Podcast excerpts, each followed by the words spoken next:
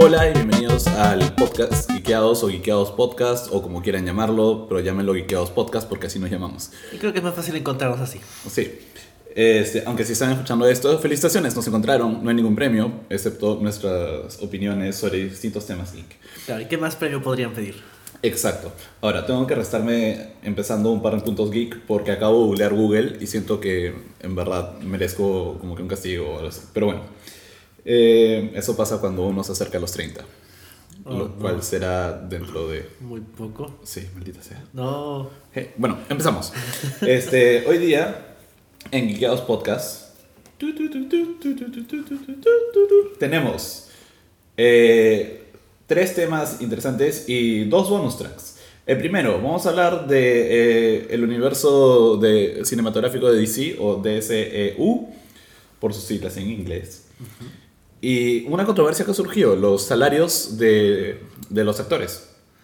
Claro, todos hemos visto, creo, espero ya Wonder Woman, estamos contentos, felices por la película y nos gustaría que nos gustaría saber de que Gal Gadot ha recibido como millones y va a seguir recibiendo millones por su trabajo en la película y en general en el resto del DCU. Pero al inicio de la semana, en el fin de semana comenzaron a salir esos reportes medios extraños que decían de que le habían pagado 300 mil dólares por la película y que a Henry Cavill le habían pagado 14 millones por Man of Steel. Sí. y lo cual es bastante chocante. Bueno, el segundo titular del día es Han Solo. Perdió, perdió dos directores, pero ganó uno. Que, así como una vez hablamos que el tema de, de Hellboy era como que agridulce, eso también es medio agridulce, porque se fueron dos grandes directores, y, en- pero, bueno, dos jóvenes pero talentosos directores, y entró un gran director a tomar las- las riendas del proyecto. Eh, luego vamos a hablar de, la, de el momento el momento de Sat Feige, Fat- Sat Feige, la- Sat Kevin Feige, y cuando Amy Pascal dijo algunas cosas sobre el universo de Spider-Man y Sony, que lo agarraron a él también de sorpresa. Tanto como nosotros. Sí. Y bueno, y tenemos dos bonus tracks. Eh, uno, Watchmen, eh, parece que recibirá el tratamiento de serie en HBO con, de la mano de David... eh, no, Damon. Damon Lindelof. Gracias. Y bonus track 2, agregado casi a último momento. Hay cosas de cómics que no estamos entendiendo, como por qué alguien haría un cómic de Wonder Woman sobre el hermano de Wonder Woman, Y que es un hermano completamente inventado. nuevo, de la Sí, nada. O sea, ni siquiera es como que ah, vamos a coger a uno de la mitología. No. Sí. Y dos, este. Eso es cómic raro de Batman que ha salido de otras dimensiones. Pero bueno, vamos a llegar a eso cuando tengamos que llegar a eso. Este. Empezamos. Sí, empezamos entonces con Ah, el perdón. Yo soy Bruno, él es Enrique. Ah, cierto. Y nos falta Roger, que no ha podido acompañarnos en esta ocasión. Pero se está haciendo tradición como que rotar quién puede y quién no puede. Así que. Eh, exacto, no estuvimos- Confórmese con, que, lo, con lo que tienen. Exacto, la semana pasada no estu- la vez pasada no estuvimos nosotros dos, ahora le toca a Roger faltar. Eh. Y algún día estaremos los tres. No ha pasado hasta ahora, ¿no? No ha pasado, no hemos estado los tres. Ah, desde que hemos relanzado este podcast. Aunque cuando, cuando grabamos de lo más geek del año, estabas por Skype, así que ya estábamos los tres. Sí, pero estuvo un rato y creo que además eh, salió. Es cierto, es Skype. Bueno, ok, empezamos. Eh, tenemos el universo de, eh, cinematográfico de DC. Y el reporte, como dice Enrique, de que los salarios han sido un poco no iguales. Eh, en verdad podría- se podría decir mucho al respecto, incluso ha habido cierta controversia respecto a si esto es verdad siquiera, porque dicen que el valor, digamos, eh, no sé, el valor económico de Henry Cavill es de 8 millones de dólares. Eh, pobretón. y lo cual no tendría mucho sentido si es que le pagaron 14 millones por Man of Steel, porque in- incluso así hubiese, se hubiese comprado algo, o sea, se monetiza sus bienes. Entonces, eh, tendría que tener más. O sea. ¿qué hizo con 6 millones que ya no los tiene? Es cierto, y no es que tenga fama de derrochador, fiestero, lo que sea. Y así lo fuera, no te puedes gastar 6 millones Exacto. así nomás. Sí. O sea, bueno, puedes. Así pero- eras Nicolas Cage, tal vez. Sí, claro, pero Henry Cavill ya ha hecho dos películas de Superman, tendría que tener más de 14 millones, este, si es que verdad le han pagado 14 millones por Man of Steel, y quién sabe cuánto por Batman vs. Superman. El tema es que Gal Gadot supuestamente, no sé cuánto le habrán pagado por su rol en Batman vs. Superman, pero supuestamente le pagaron 300 mil dólares por Wonder Woman, le van a pagar 300 mil más por Justice League y 300 mil más por Justice League 2, que son, es el contrato que tiene. Claro, está por tres películas, bueno, cuatro películas, ¿no? Contando. Tres Batman películas vs. después de... Claro. Exacto. Eh, ahora, el tema es, más allá de todo, antes de compararla, 300 mil dólares por Wonder Woman, o sea, 300 mil por ser la estrella que lanzó una franquicia, Por ser la o que relanzó, que revivió una franquicia. Exacto, o sea, la, la película del DCU que, digamos que todo el mundo está de acuerdo en que le ha gustado mucho. En que es la mejor. Exacto, que es la mejor. Digamos que en las otras, digamos que eran discutibles, pero acá es consenso. O sea, a todos nos ha gustado. Tal vez algunos menos, algunos más, pero en general, o sea, la película es muy buena. O sea, si no, escuchen la conversación de- del anterior Geekeros Podcast. Mm. ¿No qué? En anterior Geekeros Podcast se comentó acerca de. Ah, claro, sí. Este. Ahora, Gal Gadot no está libre de controversias, está todo el tema del ejército Israelí. israelí y que incluso hay quienes dicen que, es- que el feminismo es incompatible con, con la misma existencia de Israel porque eso implica la opresión de todo un pueblo que es Palestina. Entonces hay toda una controversia por ahí a la que no vamos a entrar ahorita porque creo que eso podría ser tema de una disertación de tesis. Podríamos invitar a alguien especialista en derecho internacional público para que nos explique, pero creo que no sería un podcast muy entretenido. Otra vez sí, Ah. depende. No sé, ustedes, ustedes díganos por Facebook y nosotros haremos lo que ustedes quieran. Si traemos un profesor, lo ponemos sentar ahí media hora hablando de... de Claro, un profesor de política internacional con un profesor de, eh, de- o una profesora de feminismo. Sería interesante. Pongan like si quieren eso. Ya. Eh, el tema es 300 mil dólares por, eso. Han, comparado el salario de los 300 mil dólares de Gal Gadot a los 300 mil dólares que le dieron a Chris Evans por el Capitán América. Sí. Mm, Ahora, siendo justos, está bien. Si eres una estrella. De hecho, me sorprendió bastante porque Chris Evans era una estrella, uh, digamos, medio desconocida, pero con relativa fama ya. O sea, tampoco era un, no era Juan sin nombre. Exacto, la gente sabía, ah, el tipo que hizo de La la Antorcha Noche Humana. Humana, sí. Además, ya era, un- era, digamos, ya tenía ciertos roles en comedias, eh, como medio, comedias románticas, esas cosas. ¿no? Y también creo que en Scott Pilgrim salió antes que en Capitán América, ¿no? Sí, claro. Entonces yo tenía como que cierta base geek ahí. y sali- hizo otra. eh, ¿Cómo se llama? Push, creo. Ah, cierto, sí. Claro. Con ese- trataron, esas- trataron de lanzar varias franquicias de, de películas de, de. Gente con poderes. Sí.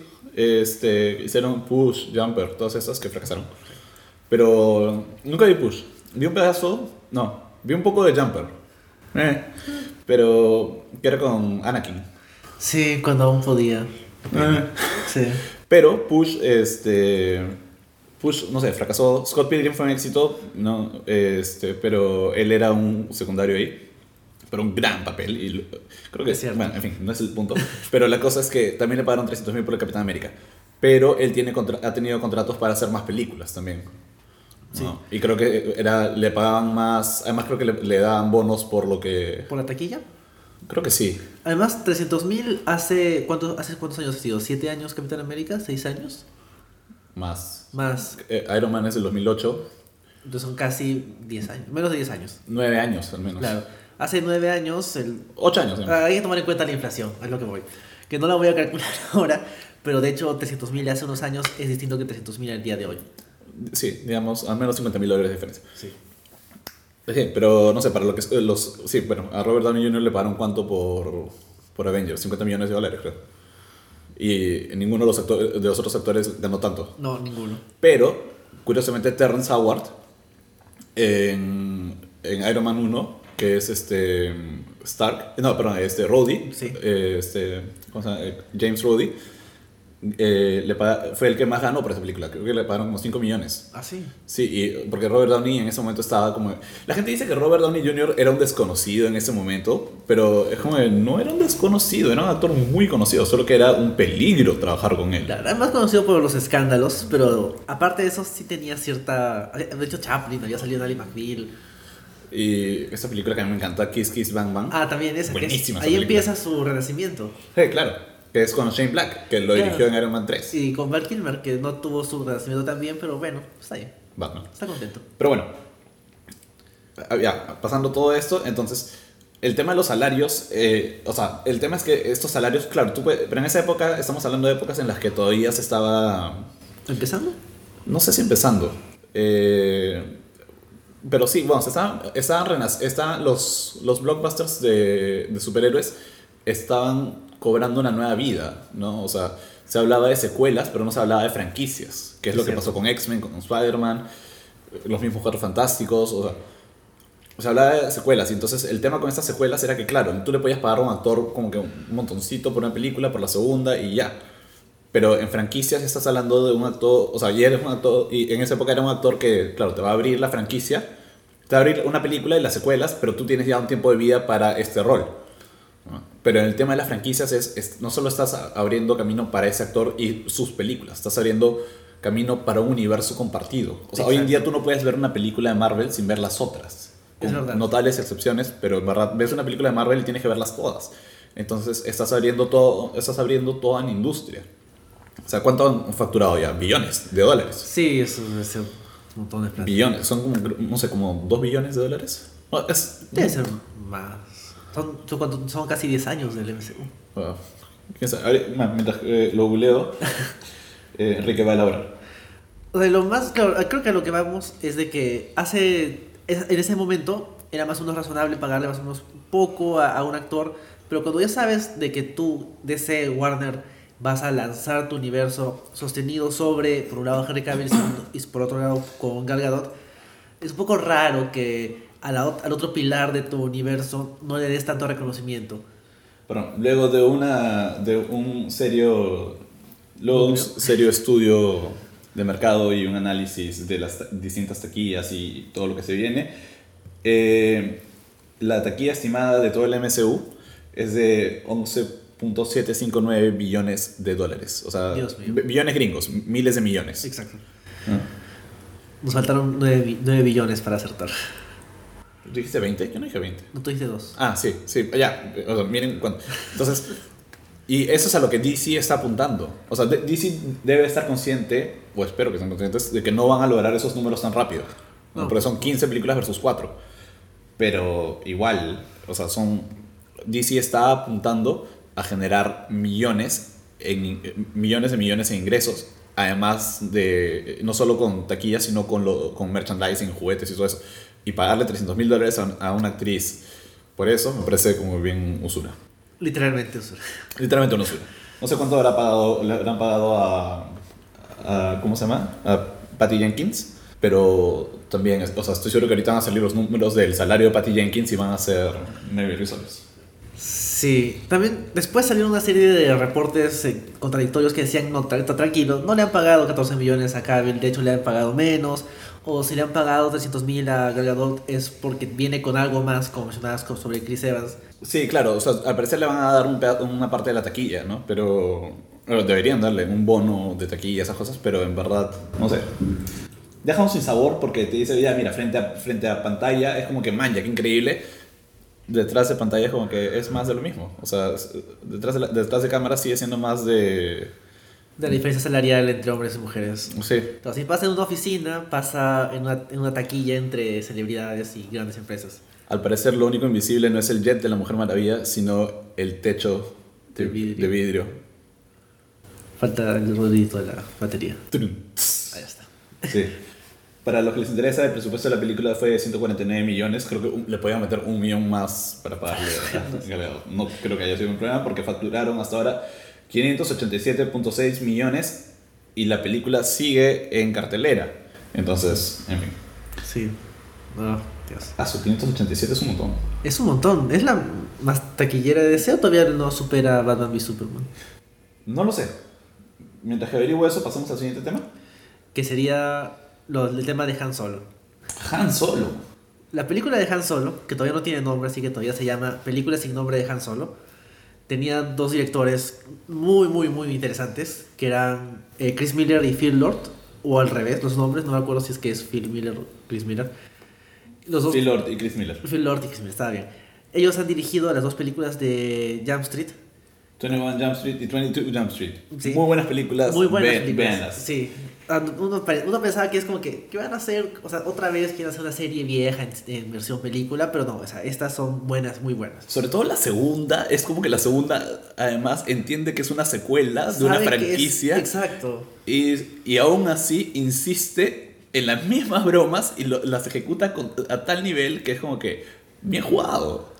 Es cuando, cuando se, mu- se mudan de iglesia, ya no están en el 21 Jump Street, sino están al frente en el 22, que es como que el, el guiño más básico de, o sea, somos una secuela, sabemos que estamos haciendo lo mismo, pero bueno, vamos a decírtelo para que sea un poco más interesante. Creo que para mí el mejor momento de todo, de todo 22 Jump Street es, es cuando Ice Cube este, dice que en verdad ya se pasaron el presupuesto y que tienen que dejar de estar rompiendo cosas. Y señala que, o sea, se han excedido tanto con el presupuesto que está usando zapatos de 300 dólares y ni siquiera salen en el plano. y es, es excelente, es un método humor. Bueno, ahora, Y, y también la película de Lego, que también es excelente. Es y, muy buena. Y también es súper meta, sobre todo una parte que no vamos a spoilear porque creo que es, es mejor disfrutarla. Sí, si no la han visto, en verdad, porque yo sé que hay un montón de gente que no la ha visto pensando que iba a ser una película así como para niños, pero es brutalmente buena esa película, es muy, muy, muy buena. En verdad, un excelente cast además. Sí. Sí. Ese fue el año de, de Chris Pratt, de verdad. Ese fue el mismo año de del Guardianes 1, ¿no? Guardianes 1 y de Jurassic Park. Jurassic World. Eh, Jurassic World, sí. Ah, ese fue un buen año. Fue un buen año para Sí. Chris Pratt.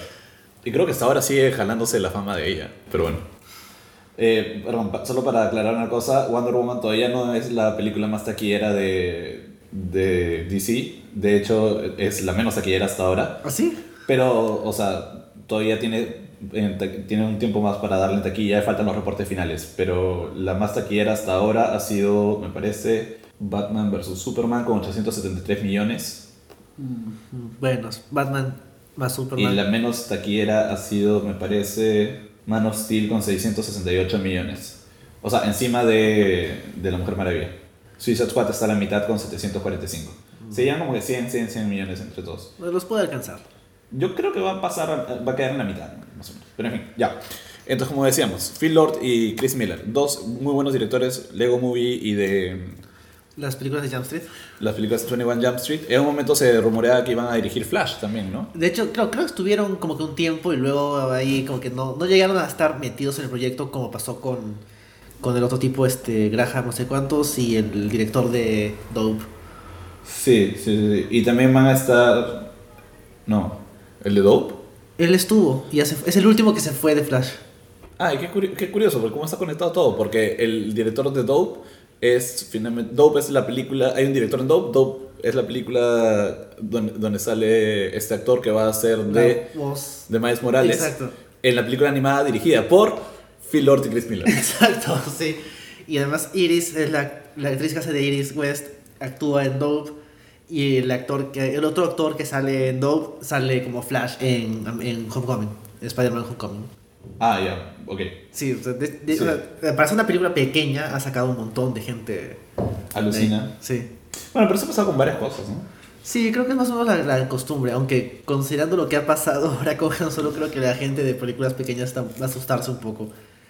Porque claro, todos estábamos emocionados de que esos dos tipos súper creativos estén a cargo de la película de Han Solo, que de hecho es la que más preocupa, porque a diferencia de Rogue One, que es una historia, digamos que Inventada. inventada, saca- saca- es un extracto del canon al que le llenas de contenido, la de Han Solo es como que no solo estás contando la historia de un personaje icónico, sino que estás reemplazando a un actor icónico con un tipo más o menos desconocido. Así que el, el reto era muy, muy grande. Mm. Hay muchas cosas sobre, esa peli- sobre ese proyecto, ¿no? Ah, por un lado, por un lado, o sea, Han Solo es el actor, es el personaje más querido de todo Star Wars, fácil. O, bueno, sí. Bueno, es complicado. Ajá, el, el más admirado es Vader. sí, Luke es como que el hermano menor de todos, pero nadie diría que es su personaje. O sea, bueno, sí, un montón de gente de hecho va a decir que es su personaje pre- pre- preferido. Pero tú no querías ser como Luke cuando exacto. eras pequeño. Eso sí. ¿Tú querías ser como Vader porque querías poder o querías ser como Han Solo porque era rebelde? Exacto. El chico malo, pero con buen corazón. Exacto. Y Han Solo, eh, Luke era ese personaje que Es quien eras realmente. es que de verdad eras. ¿No? Y Leia, por otro lado, es creo que sobre todo últimamente con toda esta nueva, con todo, o sea, con todo este nuevo resurgimiento del feminismo, creo que la gente se ha dado cuenta de, verdad, del verdadero valor de Leia Es verdad. y bravazo. Pero el personaje que todos siempre quieren ser es Han Solo. Sí. ¿no? Porque de alguna forma u otra siempre sabes que Han Solo va a sobrevivir. Claro. Mua, y- mua. Bueno, eso fue complicado. Sí. Bueno, a mí, yo no tengo problemas con eso. Pero A mí me gustó esa Ah. escena. De hecho, es- me, me gusta cómo cierra. Cómo... estuvo bien ejecutado. Exacto, sí. Literalmente lo ejecutaron. Mua, mua. bueno, la cosa es que es un proyecto que nos tiene preocupados a todos, ¿no? Porque es como... O sea, ¿cómo le creas la historia a un personaje tan icónico? Parte... Y es una cosa que me preocupa un poco del universo de Star Wars. O sea, no sé hasta qué punto es necesario crearle un background a Han Solo. Exacto. Tan elaborado. Sí, sí. Porque pues. un poco también el, o sea, un poco el gusto de estas cosas está en que tu imaginación complete cosas que no sabes. Es como una de esas cosas que siempre me han molestado es cuando tratan de darle un origen a Joker.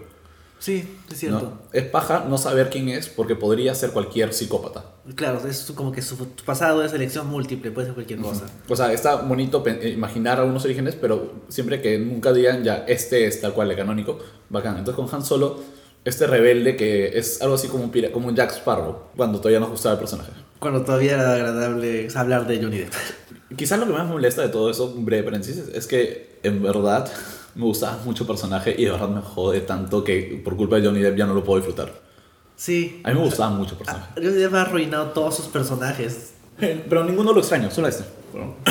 Bueno, el tema está con Han Solo pasa lo mismo. O sea, o sea, creo que la razón por la cual le tenemos tanto cariño a Harrison Ford, ah, lo puedes admirar por varios de sus papeles, pero el cariño solo tienes por Han Solo. Sí, tal vez Indiana Jones, si es que la viste en la misma época, si es que eras pequeño cuando viste Sí, pero video. Han- creo que Indiana Jones es un poco más desapegado. Es cierto. Entonces, eh, o sea, creo que el cariño te surge por...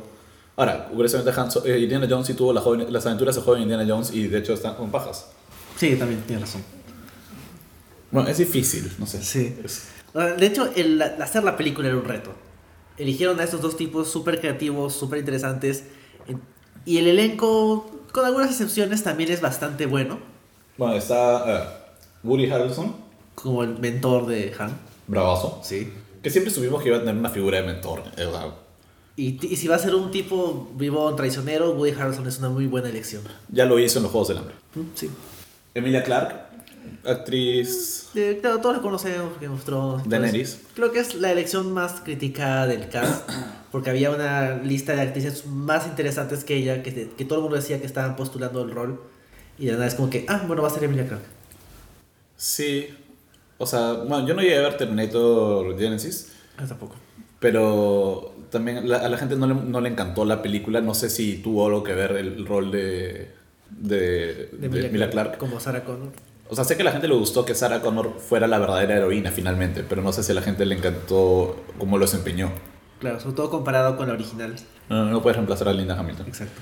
Eh, Bueno, Donald Glover como Lando, Donald que es Glover. la, la elección más genial del Es lo que todo, sí, todo el mundo está súper emocionado por ver todo lo que hace Donald Glover. Yo antes que nadie, entonces, como que todo bien. Tandy Newton. A mí siempre me emociona Tandy Newton. Desde que la vi en Rock and Roll Up, me encanta como actriz. Y en, por ejemplo en Westworld, que la comentamos el año pasado en el podcast de Ciento el Cable, ah, digamos que la serie es un poquito irregular, pero su personaje es muy interesante y de hecho actúa muy bien. en Es muy buena actriz. Sí, es una actriz bastante infravalorada, pero es muy buena. Bueno, a estos dos patas, a, estos- a esta chica Phoebe Waller-Bridge y a Jonas Suotomo, no los conozco. Eh, la actriz, ella tiene una serie británica que se llama Fleabag, que es acerca de una... Es una comedia medio dramática acerca de una chica y su vida Ya.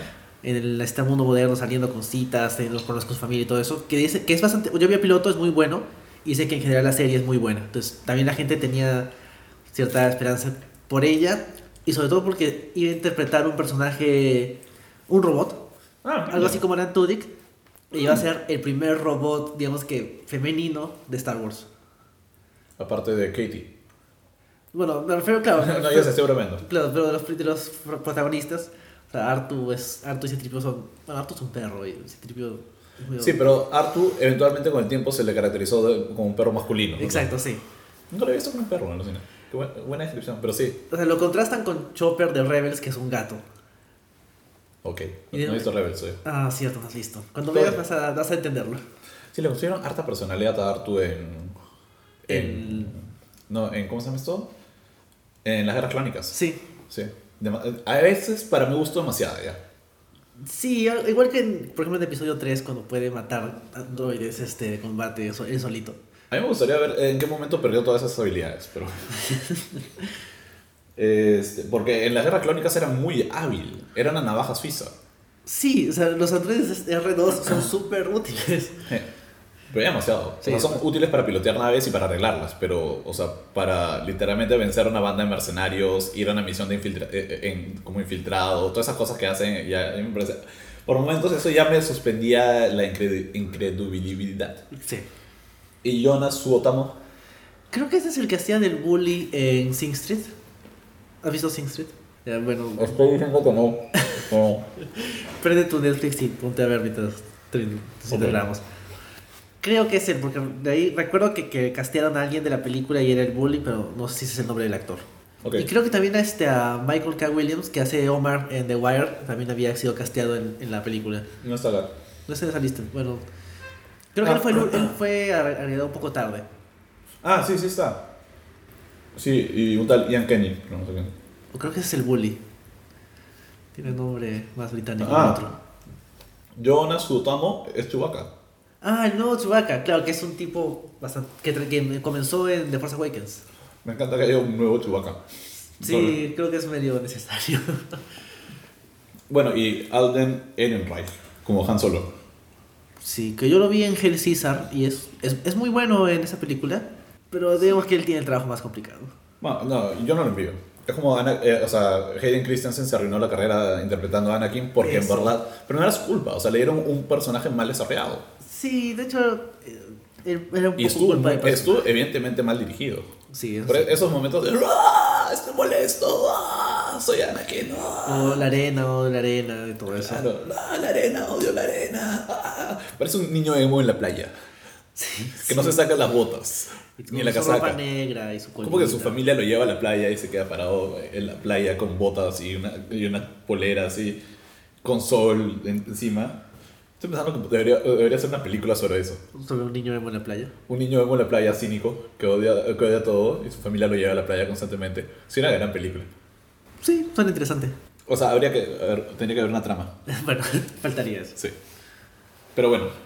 Y con bloqueador en, todo- en to- toda la piel expuesta. Pero bueno, ya. Perdón, regresando al tema, es que perdieron a estos directores. Sí, o sea, creo que faltaban, según cuentan los rumores, faltaban tres semanas de rodaje. que por lo que tengo entendido, igual es bastante. Ah, o sea, sí, sí grabaron bastante. Sí, yo también estaba sorprendido porque al parecer lo empezaron en, el en nuestro verano, o por ahí, y han estado avanzando. Y de la nada fue como que, bueno, por si acaso estos tipos han sido despedidos, ha habido de diferencias creativas. Así Entonces que- el tiempo de rodaje se va a extender porque Ron Howard, sí, ya, y acá está la gran sorpresa, Ron Howard entra a reemplazar a Phil Lord y Chris Miller. Entonces si Ron Howard entra a reemplazarlos, Ron Howard tiene una, o sea, tiene un sentido del humor muy paja porque de hecho es el director detrás de Arrested, el creador de Arrested Development, entonces por ese lado sabemos que puede adaptarse a sentidos del humor complejos como el de más fácil el de Chris Lord y Phil Miller. No no Phil Lord y Chris Miller no es tan complejo pero es distinto de todas Es maneras bien distinto. Aunque el guion lo hizo este, Lawrence Kasdan, que fue el guionista del Imperio Contraataca. Y justamente uno de los rumores era que Kasdan y, y los directores no se llevaban muy bien. Eso sí lo veo. Sí. Ya entiendo. Porque claro, el tipo es un tipo de hace 40 años trabajando en la industria. Y yo imagino a ellos tratando de meterle más humor de lo que hay, quizá, de lo que quizá había en el guion. Exacto. O un humor que no va con el estilo que quiere mantener la saga. Uy, espero que esté bien cohesionado. Sí, y también decían que este, Kathleen Kennedy, que es la, la jefa Sí, de, claro. de, de todo lo que es este LucasArts, Lucasfilm, ah, ella que tiene años en la industria y sup- tiene súper- es súper experimentada, y es la que ha, le ha metido todo lo necesario para sacar de vuelta a Star Wars, también tenía problemas con ellos. Sí, bueno, ella fue la que los despidió. Dijo que ella, ella, dicen que ella es la que no está de acuerdo con la visión. Eso, sí. Dicen que al punto en que, ¿cómo era? Las medias. Claro, las medias, sí. que ni siquiera se ponían de acuerdo en cómo se debían doblar las medias. ¿Cómo hablan las medias? Sí. ¿Cómo doblan ellos las medias? ¿O cómo dobla ella las medias? No sé. ¿Tú doblas tus medias? Las hago, las envuelvo en una, una sobre la otra. O sea, haces esa bolita, ese bollito. La bolita, sí. La bollito, el bollito de las medias. Sí, eso. Tal vez es eso. Tal vez eso. Ah. Sí. Y claro, como decíamos, esto nos deja una sensación medio rara porque, por un lado, o sea, estos tipos son súper capos, nos da pena que se vayan. Por otro lado, o sea, Ron Howard no es cualquier, este, cualquiera, o sea, el tipo tiene bastante experiencia. Y sobre todo, o sea, yo, o sea, como que uno confía en Kennedy, ella sabe lo que quiere por Star Wars. Es decir, ella dice, esto... Ojo que ella también aprobó episodio 1, 2 y 3. Sí, también. Pero vemos que ahora intenta redimirse. Entonces, estamos en esa... ah, ¿Qué va a pasar? O sea, ya sabemos qué va a pasar. Ya entró Ron Howard. Si hubiéramos grabado ayer, todavía no había entrado Ron Howard, estaríamos especulando. Por eso, chicos, dejen las cosas para último minuto. Exacto. Hmm. Tenemos sentimientos encontrados. Por otro lado, pero hay una parte de mí que dice, pucha, de repente Ron Howard hubiera sido mejor director desde el principio para este proyecto. Porque sí siento que Han Solo, o sea, siento que de repente Phil Lord y Chris Miller lo hubieran hecho muy para niños, de repente. Muy gracioso. Sí, de repente un poquito muy, o sea, muy... Bueno, lo que pasa es que es difícil juzgarlo, porque todos los proyectos que, han, que les han dado siempre han sido bien como que alegres, bien...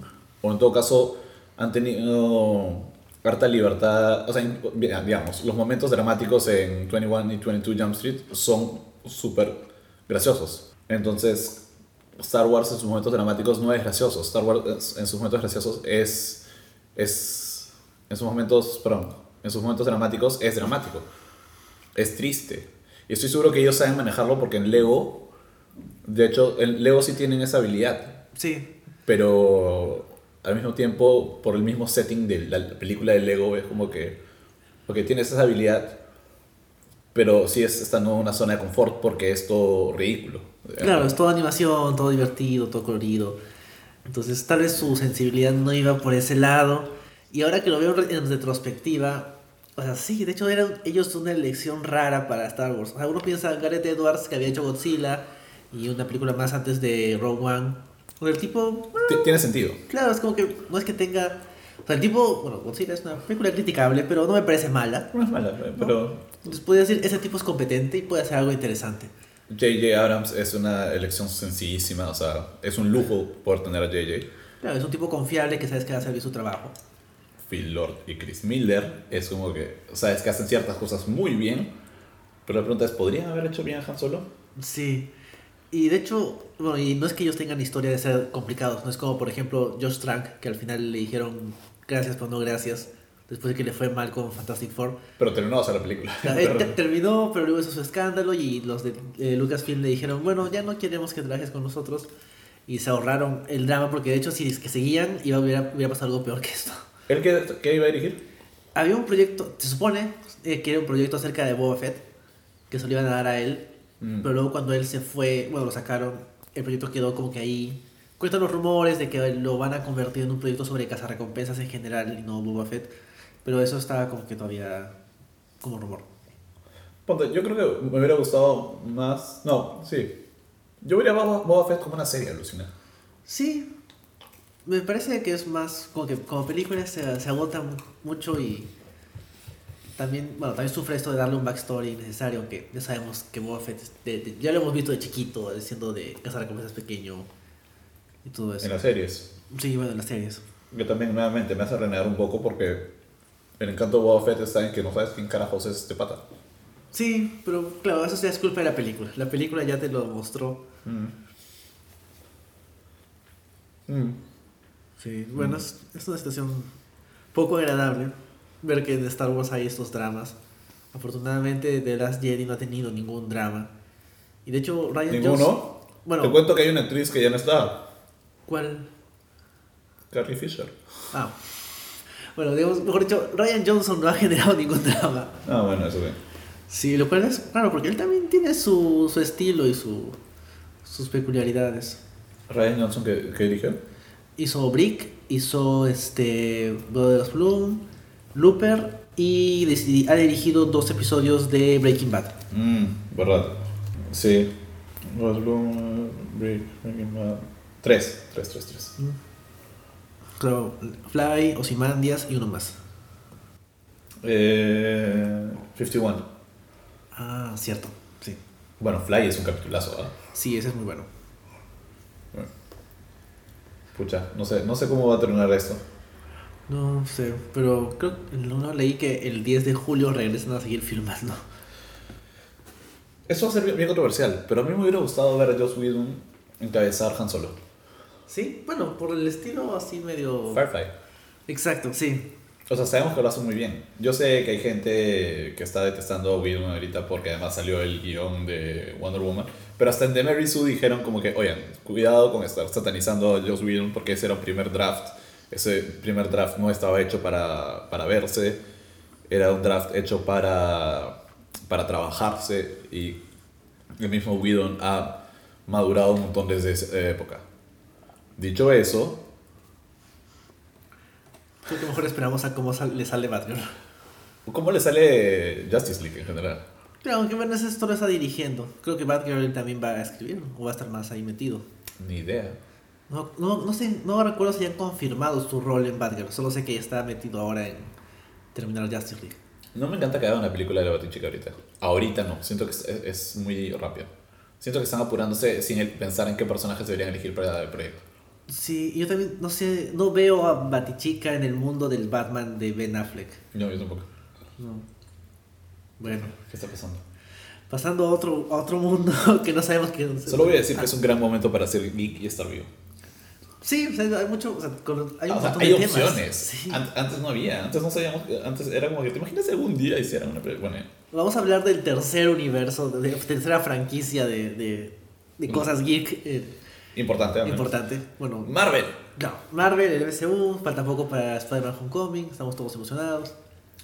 Mañana, o sea, hoy, cuando están escuchando esto, mañana, estamos hablando de ese pasado. uh, eh, van a faltar 3, 7, 10 días. 10 días, no falta nada. Es el 7 de julio, ¿no? Es- esa semana, sí, la primera semana de julio. Faltan 10 días. ¿Dónde están las preventas? No sé. Bueno, si hubieran habido preventas, creo que nuestro amigo Roger ya nos hubiera dicho. Y nos Hola, comprado Roger. la entrada. Sí. Roger ya tiene su entrada y no nos ha hecho. bueno, justo hablando del Hombre Araña y del MCU y de todo esto, resulta que. eh, uy, he cometido un pequeño error. ¿Qué pasó? No he cargado mi celular. Ah. Este. Enrique les va a comentar, eh, a comentar qué está pasando mientras que yo voy a cargar mi celular. Exacto. Antes, hace un par de semanas en el podcast habíamos comentado esta idea extraña de Sony de crear su propio universo de, de superhéroes con cosas de Spider-Man. Porque ellos todavía comparten algunos de los derechos de los personajes secundarios, villanos, otros héroes relacionados a Spider-Man. En esa ocasión comentábamos del casting de Tom Hardy como Venom, lo cual era una opción interesante por ser Tom Hardy, un poco preocupante por ser Venom, o sea, es un villano, digamos que de los villanos más, más recientes de Spider-Man, no creados por Stan Lee, Steve Ditko, John Romita Jr., el más icónico después de los originales. Y era como que, ¿cómo haces una película de Venom y no tener a Spider-Man? Tu universo, ¿cómo se va a conectar con el de las películas de, del MCU? Tom Holland es un poquito joven comparado con Tom Hardy. Ahí, no va a ser un poco fluida la rivalidad entre esos personajes. Y estamos preocupados por eso. Y hace poco, en una de esas entrevistas que se hacen siempre ante, ante periodistas promocionando las películas, están hablando de Amy Pascal, que es la... No recuerdo cuál es el cargo de Amy Pascal. Amy Sony. Pascal es la. Ya volví. Amy Pascal es la productora ejecutiva de Sony. Es como la Kevin Feige del, en el MCU, ella es la de Sony. Y su, en verdad su, su proyecto principal es Spider-Man. Es todo lo que tiene Sony. es tratar de exprimir a Spider-Man todo lo que pueda. y, eso, y eso van a hacer. Y lo están haciendo. Sí. Solo quiero eh, eh, recordarles amablemente en este momento que antes de los hacks de Corea del Norte, eh, de supuestamente de Corea del Norte, Sony, ten- o sea, cuando se filtraron los correos de Sony, que causaron una crisis interna, que hizo que la gente tuviera que comunicarse a través de correo físico y teléfonos. Eh, Sony había, estaba planeando hacer una película sobre el origen de la tía May. El origen de la tía May. Casi, es- eso es casi tan vergonzoso como recordar que existe un cómic que habla del origen de la tía May. Y spoiler, en él revelan que la tía May podría ser secretamente la mamá bi- biológica también de Peter Parker. Lo cual sería muy raro porque cuando en verdad en el cómic original la tía May tiene como 80 años, creo. Sí, la tía May en los cómics está como que a un paso de, de, de ya, de no estar. Eso, eso pasó de no estar desde el inicio de los cómics. Hace 50 años. Eh, pero bueno, en fin. Por eso me, me encanta en verdad eh, esto que han hecho con Marisa Tomei porque en verdad me parece que tiene todo el sentido del mundo que Marisa Tomei, o sea, que la tía May, Marisa Tomei es la tía May. Ah, por eso. Que, que la tía May sea joven, o sea, que la tía, porque es la tía, es la... O sea, no puede ser, no puede tener tanta diferencia de edad con... con Con, con Peter, claro, si Peter tiene, ¿cuánto? 15, 16. o sea, iba a decir con, con la mamá de Peter. Claro. Es la hermana, o sea, es la hermana mayor o menor. No sé si es que en el MCU será mayor o menor. Pero en los cómics es... Es una muy buena pregunta. Por eso nos falta que esté acá Roger. Él nos hubiera contestado eso. No sé. Ya, bueno, mientras que yo busco la respuesta. No, mentira, eso no es relevante. Investigan ustedes, googleen ustedes. Yo no voy a googlear todo por ustedes. Yo voy a googlear qué es, dónde está Google, pero en fin. Eh, el punto es que Amy Pascal eh, está dando una, pequeña conferencia de prensa con Kevin Feige y de pronto Kevin... Ah, ya lo dijiste. No, está justo llegar a ese punto. Ah, ya. Está dando una pequeña conferencia de prensa y, eh, de- con Kevin Feige, el productor ejecutivo de Marvel, del MCU, o sea, la cabeza detrás de todas las películas que, que nos encantan. Eh, y ellos ya habían anunciado, como dijo Enrique, que querían hacer las películas de Venom y de Silver Sable y Black Cat. Es cierto, sí, me faltó eso. Que iba a llamar Black and Silver, creo. Sí, Black and Silver. No, Sí. bueno, No es un mal título. no, pues ahí, sí. Aunque no me convence, pero bueno, en fin. El concepto es el problema. Sí, es, bueno, pero de la nada pueden ver como Amy Pascal habla y habla y de la forma más casual del mundo dice sí y Venom y, la película de Black Cat y Silver, Silver Sable también va a ser parte de también va a estar conectada al MCU y la cara de Kevin Feige se detiene se abren lo- los ojos se dilatan las pupilas y de pronto sus ojos su mirada dice oh demonios Sí, o sea, es como que lo cogió en frío, tan frío como nosotros, pero creo ahí está, lo ves al tipo. Es la mejor reacción de, de algo de cómics desde que el Ben Affleck triste con Henry Cavill. Pobre Henry Cavill Tiene sus 14 millones. Bueno, no tiene 14 millones. Perdón, pobre, pobre, pobre, pobre Ben Affleck.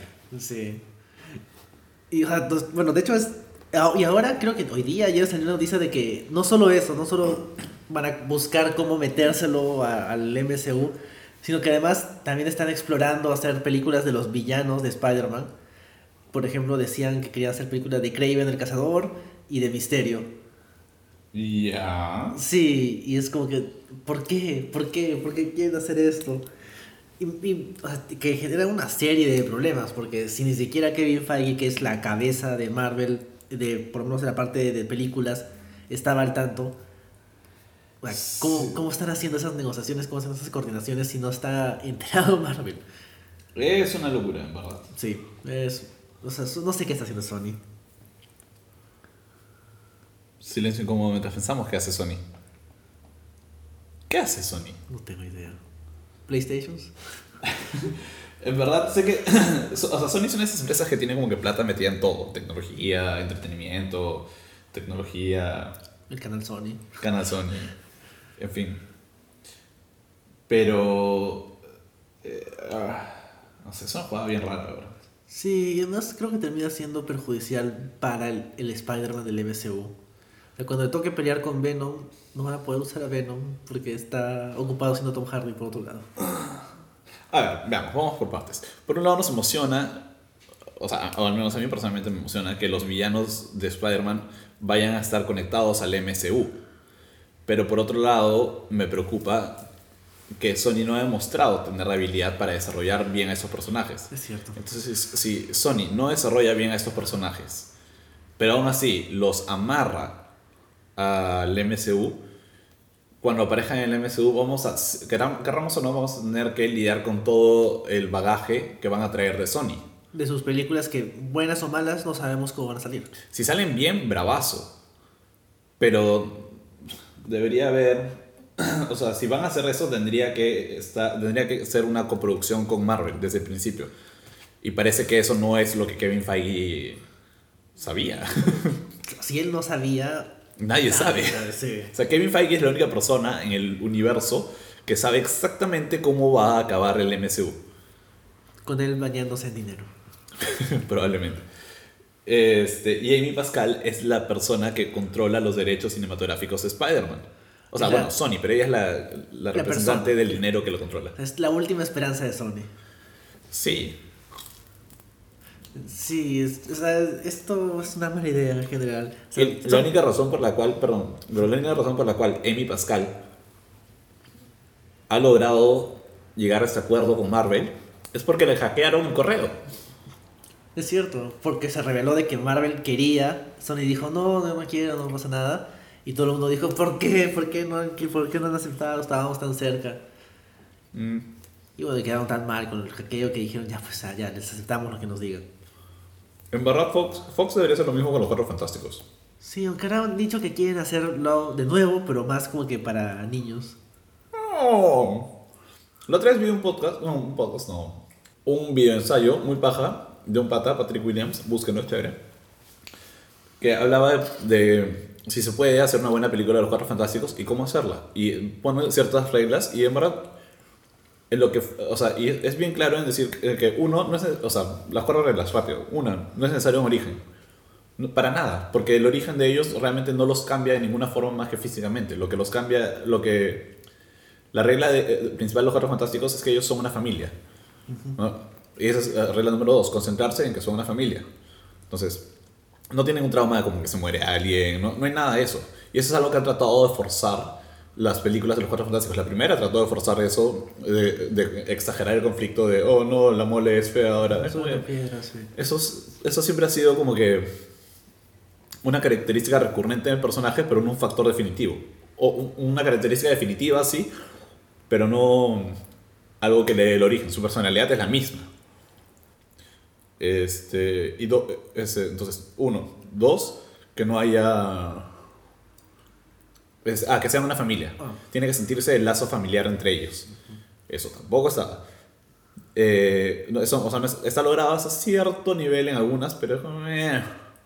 Tres, que no haya un Doctor Doom al inicio. Doctor Doom es un personaje demasiado complejo como para meterlo en en una película de los Cuatro Fantásticos donde estás presentando el equipo y todo y hacerlo además un supervillano tan elaborado. O sea, debería ser un villano que se construya. Exacto, algo así como lo que quiere hacer Marvel con Thanos, que bueno, está por ahí. Por ejemplo, Sí. sí, perfecto. Un villano que esté latente en el fondo y que un día diga, ajá, Richards, aquí estoy de vuelta. ¿Te acuerdas de mí? Sí, todo eso.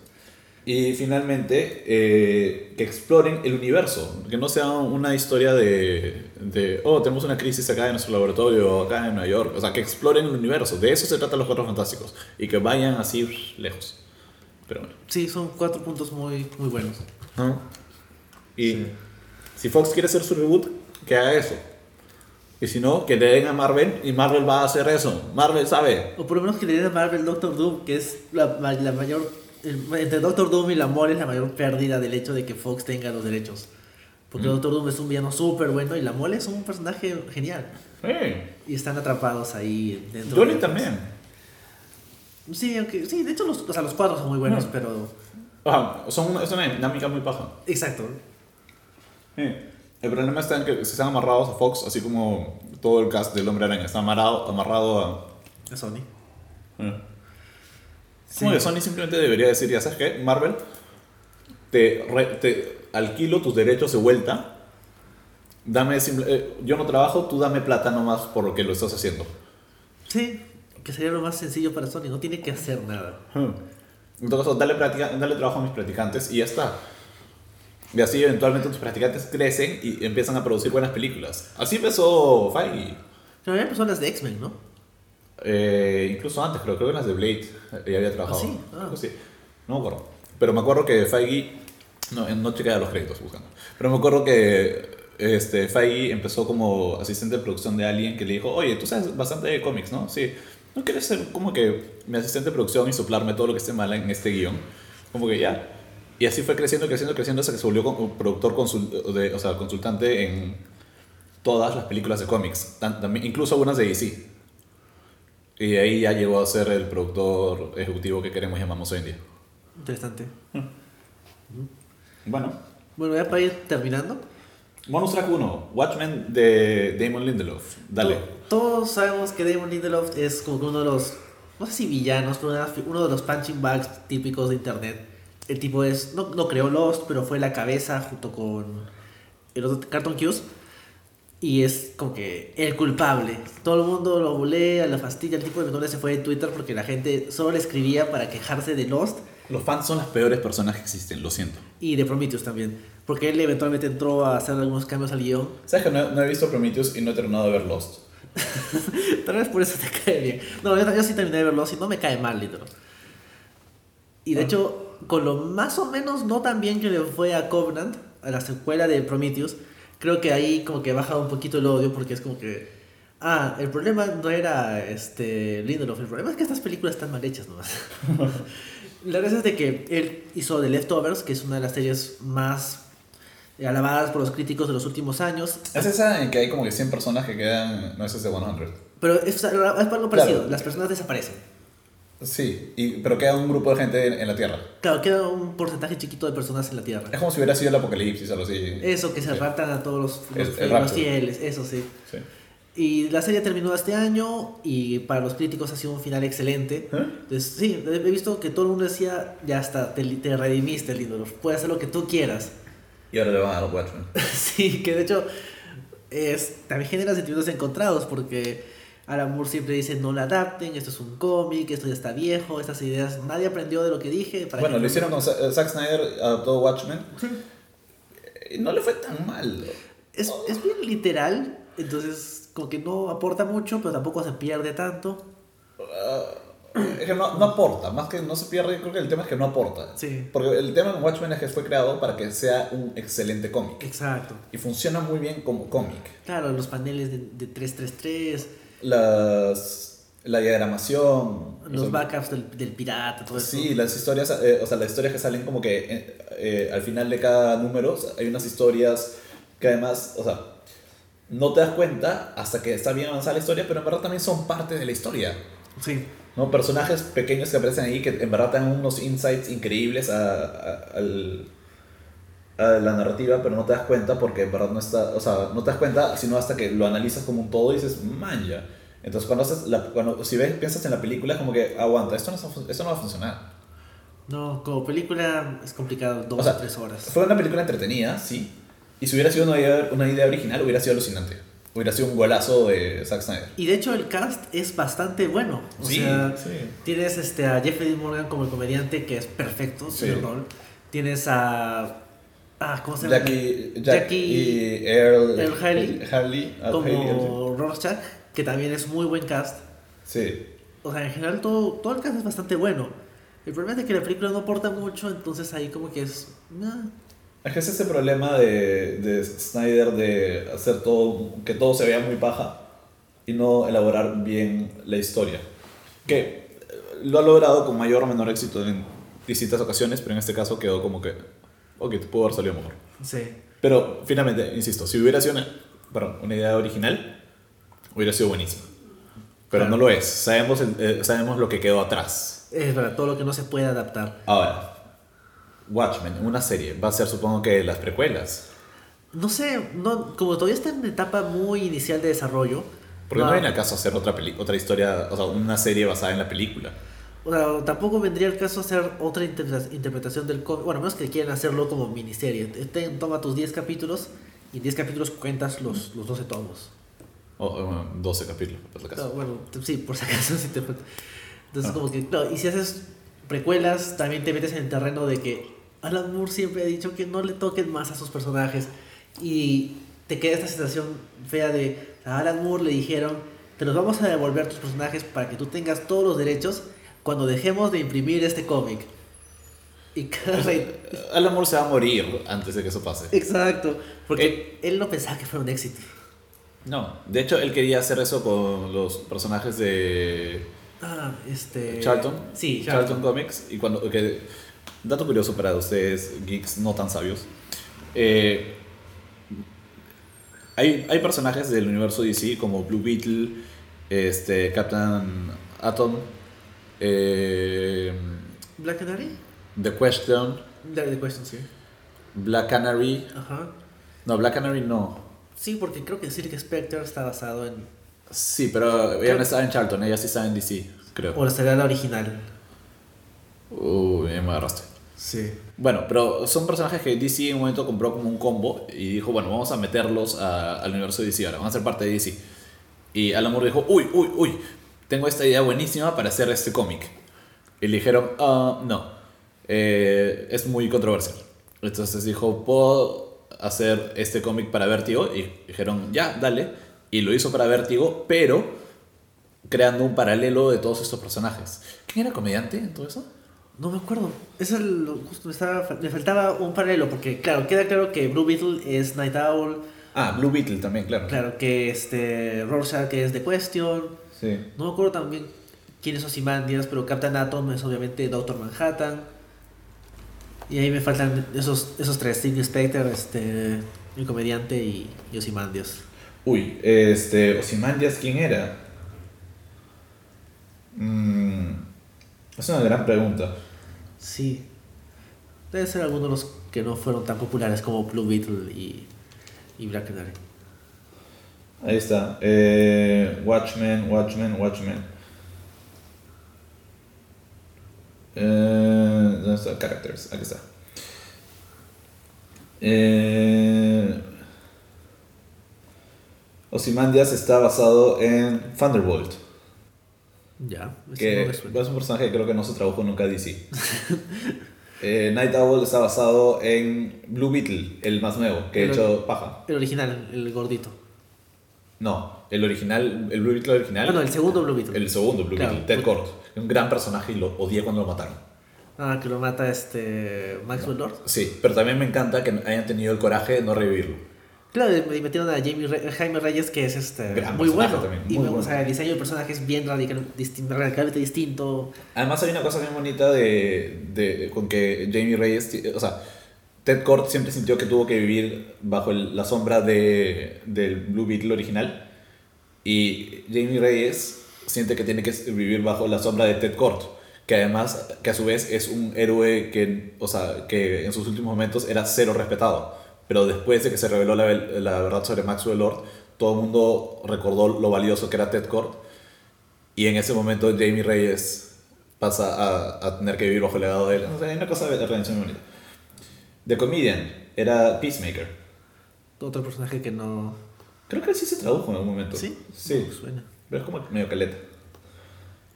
Eh, Doctor Manhattan es Captain Atom. Captain Atom. ujú.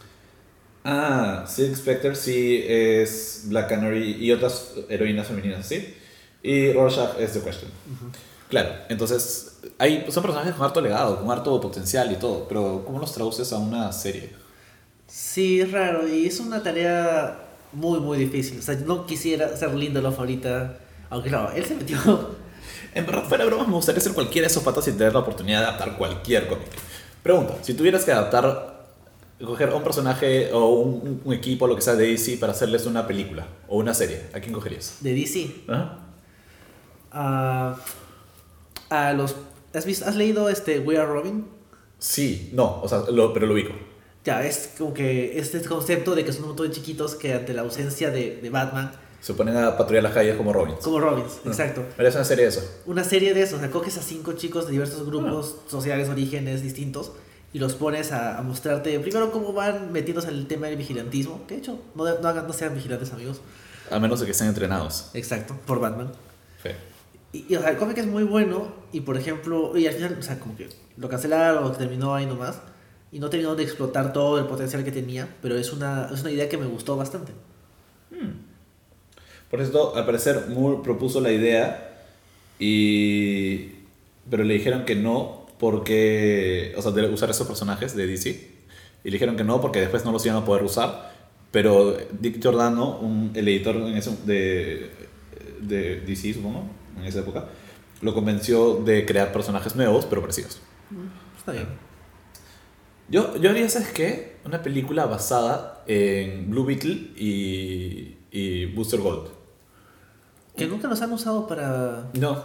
¿Y sabes qué cosa me, eh, en verdad me, me, me enorgulleció mucho? Un día, que un día en un live, en un Facebook Live, le pregunté a James Gunn si él fuera a hacer una película de, de, ¿De de DC? DC, basada en, en- o sea, a quién, a quién le haría la película. Y respondió eso, y fue como, qué gran respuesta, y Y ojalá sí, algún día lo haga. encajaría con su estilo. Totalmente, Sí. totalmente. O sea, sé que haría algo divertidísimo. Ahora me imagino a Booster Gold escuchando música en futuro también. Música futurista, música del pasado. ¿no? música del pasado en futuro y diría, ah, man, y aquí es donde vivían estos músicos, qué bien. Pero bueno. Y último bonus track para ya cerrar el... eh, Ya que estamos hablando de cosas malas de, ese cómics. O cosas raras de ese cómics. Sí. ¿Qué onda con que DC es- está haciéndole un cómic al hermano de la, de la Mujer Maravilla que se ha inventado recién? Pues, claro, hace, no sé, no, ¿hace cuándo habrá sido? Un mes, conversábamos en el Stanley con Trish acerca del cómic de, de, de New Maravilla. 52 Ajá. y ella nos recomendaba que leyéramos el de Rebirth, escrito por ah, Mark Waid o era Greg Rucka. No, era Mark Waid. Mark Waid, sí. Sí, y decía que era muy bueno, que valía la pena leerlo. Y de hecho, sí he visto comentarios muy buenos acerca de ese cómic. Pero Wade se va, van a cambiar de guionistas. Y este nuevo equipo va a comenzar a contar la historia del hermano de Wonder Woman, Mua, mua, mua. Que es como un personaje original creado para, justamente para este arco. Y es como que, ¿por qué? Sí, ¿qué onda? No es, es como que DC dice, man, ya qué bien funciona la película de Wonder Woman. ¿Sabes qué le faltaría? Hombres. Es Como de, ¿qué? No. Claro, Supuestamente es sobre el único hombre que nació en Temisira. Y es como para mí eso es desacrar la isla totalmente. Totalmente. No entiendes el concepto de tu personaje. Es más, por ahí está leyendo que ya le habían, o sea, que ya habían quedado bastante el, origen de la Mujer Maravilla al hacer que Afrodita nunca no, no fue la que le dio vida, sino Zeus. También friega eso, ¿no? O sea, es como que pero bueno, no sé. Es, es complejo, pero supongo que sirve para hacerla más, este, como que, ah, tú no eres tan pura como nosotras, las demás amazonas. Que de hecho sí lo usan en el cómic, pero. Bueno, Eh, no sé. sí. Ugh. Y bueno, y del otro lado de DC, está ahora iniciando el evento Metal, que es acerca Sí. de Batman, que viene.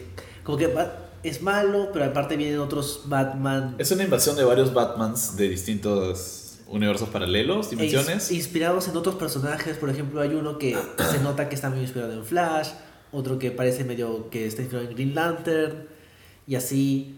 Y ahí, esa, no sé, es como que. mm, y leí el primer número, que se llamaba Dark Days o algo así, y era, era bien confuso, bien desordenado. Por alguna razón había un- bastante enfoque en Hombre Halcón. Sí. Entonces, no. El End Metal. Fácil, el End Metal es lo único capaz de destruir a los dobles. Creo que por eso se llama Metal el evento, porque hablaban bastante de ese, del End Metal. Ah, ah, ¿Sabes qué? Creo que por eso me gustan las series animadas. Porque nunca se complican la vida con eso. Sí, los eventos son los peor. Sí, de verdad, ya, editoriales, paren con los eventos. No van a vender más cómics así. O sea, la gente no va a leer más cómics porque ustedes les digan, oye, eso está conectado con estos tres números. Lo que van a hacer es van a piratearlos. Es lo que yo hago, lo siento. Lo Lo hacemos nosotros. sí. Pero si quieren leer, si quieren que el público lea más cómics, creen una historia ordenadita y digan, en este número aparece como invitado tal. Punto. En este número aparece como invitado tal.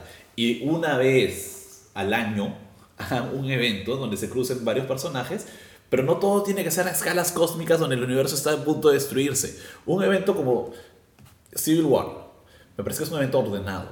Deja consecuencias, sí, pero es ordenado. Sí, es verdad. ¿no? Res- y respeten sus consecuencias. Es verdad, sí, también es. Porque Civil War se mantuvo como el. Como que lo que pasaba en el momento hasta Dark Reign, por lo menos. Sí, claro. Que Y, fueron un par, unos tres años, creo. y fue, y fue paja. Y Dark Reign también fue. es- eh, para mí, ese es un gran momento de DC. De De, Marvel. de Marvel, perdón. Que empieza con Avengers Disassemble, ¿no? Cuando Wanda tiene esta crisis en la, que- eh, y, digamos, destruye a los Avengers eh, usando Y- a Vision como una bomba. Ah, es cierto. y manipulando a Jack of Spades, creo. Sí. Bueno, este, y destruye todos los Avengers. Y dices, oh no, porque incluso si tú nunca has leído Marvel, dices, ah, los Avengers, el equipo, oh Dios mío, ¿qué está pasando? Todos están muertos. Claro, de ahí pasan a House of M. Gran historia, muy interesante, Un concepto muy bueno, esto de le dar lo que quieres a los personajes. muy bueno. Y que de hecho, Marvel's Agents of Shield, o Shield lo hizo. Sí. Eh, O sea, en verdad, Agents of Shield, sé que ya tuvieron un podcast sobre eso en el Cinematográfico, pero si han visto, si pueden ver esa serie, véanla porque realmente Es, o sea, los temas que está explorando, que no va a llegar a explorar el MCU nunca, lo está haciendo de una forma muy paja. Es verdad, sí. No, solo extraño a Bobby Morse, pero bueno. Sí, pues qué pena lo del spin-off. Eh, pasa. Eh, y de ahí, de ahí viene qué? House of M, viene... Este, el- bueno, de ahí ya se, refor- se reforman los New Avengers y viene Civil War. Claro, los New Avengers y los Mighty Avengers, de ahí viene Civil War. Sí, y de ahí este, de ahí es World War Hulk, creo. No, de ahí viene... Ah, sí, World War Hulk. De ahí viene Secret Invasion. Secret Invasion. De ahí Y- viene Dark Reign. Dark Reign, sí. Y de ahí viene Asgard Siege. Sí, sí, y ahí cierra como que esos 3, 4 años de... de Que son Marvel. muy buenos años en Marvel donde de verdad es fácil seguir las líneas. Es muy fácil seguir todas las líneas. Hay momentos ahí que no son tan pajas, pero es muy fácil seguir las líneas. Si quieren una introducción al universo Marvel, léanse todo eso y es bien paja. No, es tan fácil que lo hemos podido decir de memoria así casualmente, pero Mm. si me dices como que quién le siguió a, a Siege... Heroic Age. Claro, claro, el Heroic Age, pero que era más un nombre de branding que un evento Claro, sí. De ahí en medio de Heroic Age no sé qué evento hay. Claro, me acuerdo de lo que viene para, ah, como preludio a Secret Wars, Infinity, Secret Wars y todo eso, Sí. pero de ahí, antes de eso, lo que vino después... Incluso Secret Invasion, es, que es un evento donde los Skrulls eh, se, se meten como infiltrados en todo el... En cada, en- cada lado del MSU, del, del, del universo 616. Está ordenado. Sí, es verdad. Y algunos de los tie son bastante buenos. El de Guardians of the Galaxy me parece muy paja. A mí me gustó. ¿Cuál me gustó? Me gustó el de X-Men y el de Thunderbolts. Que justo va como que camino a. También. Y hay uno que, que, que es muy, muy bueno también, que es el de Avengers Academy. Porque son un montón de personajes así chivolos que en verdad nunca has visto en tu vida. Y, y de la nada es como que, oye, ¿qué paja lo que están haciendo con esto? ¿No? Que además hacen reminiscencia, rescatan de la nada a personajes antiguos. Eres antiguos, un pata de 3D Glasses Man, una cosa así. Ah, de Initiative. Sí, sí, sí, sí, Initiative. Ese pata que tenía lentes 3D que le permitía ver 3D Man, que alguna vez fue el Sí. primero los Avengers.